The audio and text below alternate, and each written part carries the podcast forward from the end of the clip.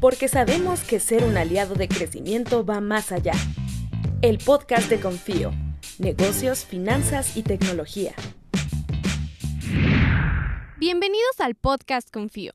Yo soy Lorena y en este, el último capítulo de la primera temporada, queremos dejarles los mejores momentos que tuvimos con nuestros invitados. Esperamos que lo hayan disfrutado tanto como nosotros y no se pierdan las nuevas sorpresas porque el podcast se renueva para su segunda temporada con más entrevistas, invitados y aprendizajes que les aportarán mucho. Esto fue el podcast Confío. Hoy no podemos pensar en una pyme que no esté pensando en construir marca, porque si no te desplazan muy rápido. El valor de tu negocio está en tu tecnología, está en tu innovación, está en tu know-how, ¿no? en ese saber hacer, en el saber qué y en el saber cómo. Y eso es propiamente lo que corresponde a estos derechos intangibles que se pueden capitalizar como parte de la empresa y se vuelve parte del activo de la empresa. Tenemos como invitado especial al licenciado Guillermo Narro, Senior Associate en Yarto y Narro. Él es abogado por la Universidad de Anáhuac y está en su segundo año de la maestría en Administración de Empresas, el MBA, en el IPADE. Pero lo ideal siempre es primero tener una sociedad y después una marca. Y además que esa marca no sea lo primero que se nos ocurrió, hay que construir la marca de manera adecuada. ¿A qué refiero con esto? Ver qué producto vamos a ver, ver efectivamente que sea una marca atractiva para el cliente, no sé, hacer una especie, si se puede, estudio de mercado, hacer un buen diseño. Y esto también nos va a ahorrar algo de dinero, porque obviamente que si la marca va cambiando, también el precio pues, por la propiedad intelectual va subiendo. Algo que nos pasa mucho con los empresarios es que todos los empresarios creen que tienen la mejor marca. Pero un registro de marca vale, en el INPI vale más o menos 3 mil pesos, no me sé la cifra exacta, pero vale más o menos 3 mil pesos el registro. Si vas y lo haces tú solo. Obviamente que ahorita hablamos un poco, eso no es lo más recomendable que vayas y lo hagas solo.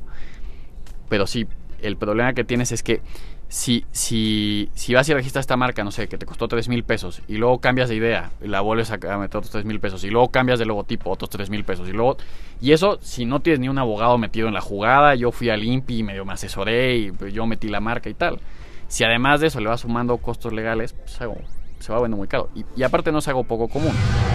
Estamos grabando aquí desde el evento de Aula Morada en el Papalote Museo del Niño y nos encontramos ahora con Fabiola Borges. Ella es Head of Product en Runa. Todos quieren realmente llegar a, un punto, pero no van a llegar a ese punto solos. De nada te sirve un jugador buenísimo que no es capaz de compartir su conocimiento.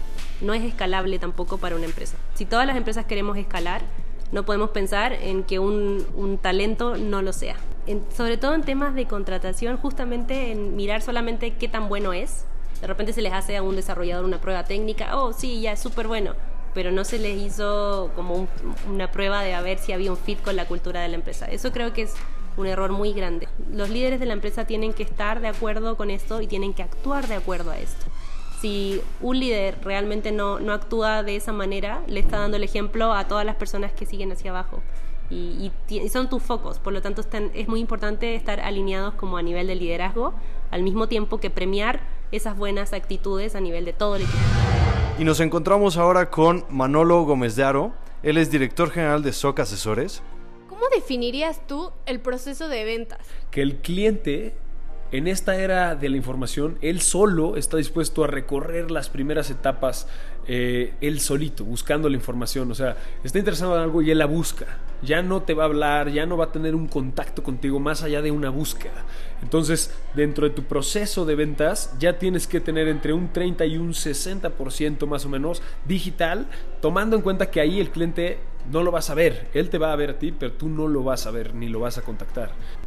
Mira, eh lo primero que deben, de, de, lo primero que tenemos que tomar en cuenta como para que rija esta estrategia es ser digitales primero. Es como toda una corriente de, de pensar antes de qué le vas a entregar al cliente, qué va a pasar cuando llegue aquí.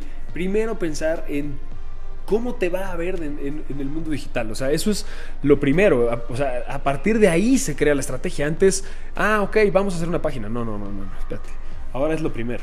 A partir de ahí se crea toda la estrategia y es un momento también en la cual hay tanta información que es un momento de no vender.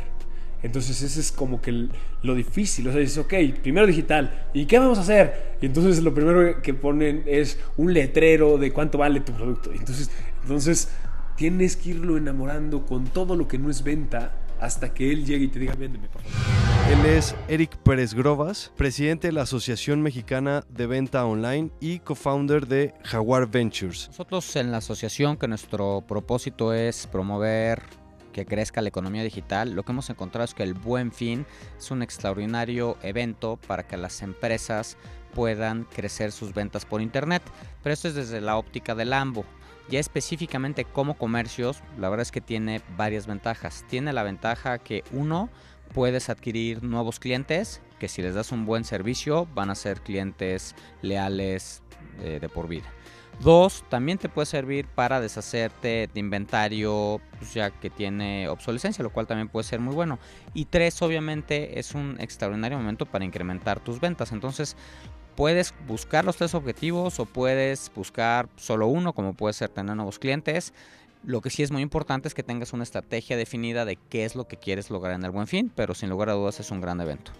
Lo que es importante que hagan, y es una recomendación que nosotros hacemos, es que entren al sitio del Buen Fin. El sitio es www.elbuenfin.org para que puedan registrarse y a su vez también, porque efectivamente es gratis, pero hay ciertos requisitos que es importante cumplir. Entonces es un paso que hacemos. Otro paso que le recomendamos hacer es trabajar de la mano tanto con proveedores como también eh, canales de distribución. Por ejemplo, cada día es una mejor estrategia el salir a vender a través de los famosos marketplaces, los Mercado Libres, los Amazon, los Linux, los Walmarts, que pueden ser un buen canal para poder comenzar a vender a través de internet en un momento tan específico como el Buen Fin.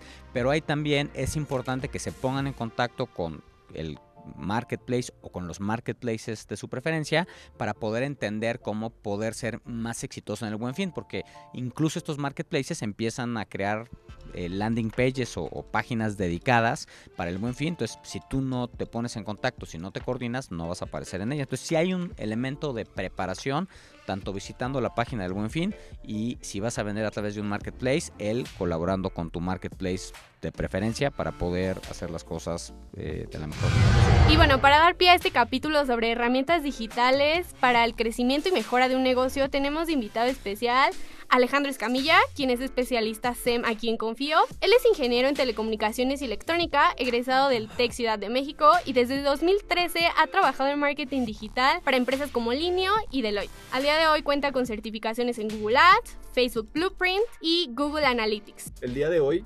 más de 80 millones de usuarios mexicanos están en Internet y el Internet cada día es más popular entre ellos. Al menos 8 horas al día pasan estos usuarios en Internet. 9 de cada 10 usuarios dicen que su dispositivo de preferencia para conectarse a Internet es su smartphone. ¿En qué aspectos claves consideras que las empresas deben priorizar el uso de tecnología para lograr modernizarse y por qué? Me parece que son, son tres aspectos claves los que, los que yo mencionaría.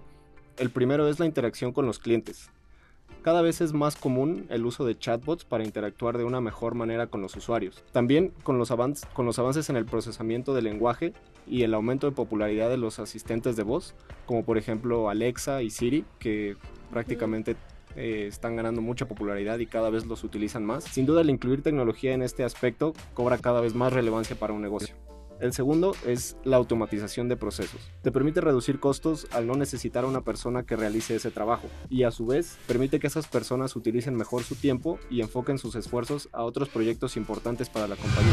Su nombre es Susana Sáenz, es periodista, reportera y conductora de El Financiero Bloomberg TV, egresada de la licenciatura en comunicación y maestría en periodismo por la Universidad de Anáhuac. Es experta en temas de economía, negocios y finanzas. Eh, la información que estamos dando a conocer día a día digo yo como periodista especializada en estos temas, va dirigida tanto a los grandes empresarios como a, los emprendedores, a las pymes y es importante que esta información la hagan suya porque muchas veces tal vez creen que hay información que no es relevante para ellos, pero toda todo lo que estamos dando a conocer de lo que ocurre en los mercados, los reportes de indicadores del INEGI, por ejemplo, todo eso le repercute a la economía mexicana y de cierta manera llega a impactar a las, a las pymes y a las MIPYMES, ¿no? La información que damos a conocer día a día en torno a economía, negocios y finanzas repercute directamente tanto en las grandes empresas como en las pymes. Entonces, por dar un ejemplo, eh, como el tipo de cambio que últimamente hemos visto, eh, pues la volatilidad tanto en los mercados financieros como en nuestra moneda, pues esto, si eres una empresa que tiene eh, un producto, materia prima que está en dólares, pues obviamente vas a ser afectado por este tipo de cambio, ¿no? Por esta información. También en cuanto a eh, si damos un ejemplo en el, sector energético, recientemente se dio a conocer que en Arabia Saudita hubo un ataque con drones a las refinerías de Saudi Aramco. Pues bueno, esto movió el precio del barril de crudo a nivel internacional y pues si tú tienes materia prima igualmente en tu, en tu negocio que tiene que ver con derivados del petróleo, pues obviamente vas a ser afectado, ¿no? Si eres un, eh, un negocio que no sé, por ejemplo, un restaurantero que compra máquinas muy especializadas en Estados Unidos y que Estados Unidos le compra el acero a China, pues la guerra comercial que estamos viendo actualmente entre las dos economías más grandes del mundo, por supuesto que te va a afectar, porque si China pone cuotas compensatorias a Estados Unidos, pues ese precio después se va a ver afectado, por supuesto, en, las máquinas que te venda a ti y entonces tú eso se lo trasladas al, al consumidor, ¿no? Entonces son ese tipo de noticias, información tanto global como interna que, que, afectan y que pues unen a estos dos mundos, ¿no? Sí, y es muy interesante lo que dices porque los empresarios sí deberían de conocer muy bien su negocio, las cosas que, que compran, de dónde la compran, eh, la, marca de donde están comprando cualquier cosa, de dónde viene eso, porque todo afecta, todo está interconectado. Eh, pues en un mundo globalizado como es donde vivimos hoy. Exactamente. Pedro Maldonado, él es ingeniero industrial por el TEC de Monterrey y también tiene la maestría en administración por el IPADE. Es una lástima eh, que se esté perdiendo este tipo de apoyos o más bien fomentando este tipo de apoyos como una institución. Y ahora que no está el INADEM, ¿qué sigue para los emprendedores? Esto que dices, estos proyectos que generan valor, ¿qué sigue con ellos? Yo creo que el panorama podría ser un poco complicado para todos aquellos emprendedores que no están generando valor, eh, ya que será mucho más difícil para ellos conseguir algún tipo de inversión dentro de un fondo de capital privado que sea más institucional. Pero sin embargo, no creo que el panorama vaya a cambiar mucho, ya que muchos fondos eh, de inversión eh, extranjeros están entrando aquí a México y eso va a ayudar mucho al impulso de, de nuevos proyectos y en específico a proyectos que estén generando mucho impacto. Síguenos en nuestras redes sociales para más contenido. Nos puedes encontrar en Instagram como confío.mx, en Facebook como Confío y en Twitter como ConfíoMX. Confío, impulsando empresas en México. Espera la segunda temporada en 2020.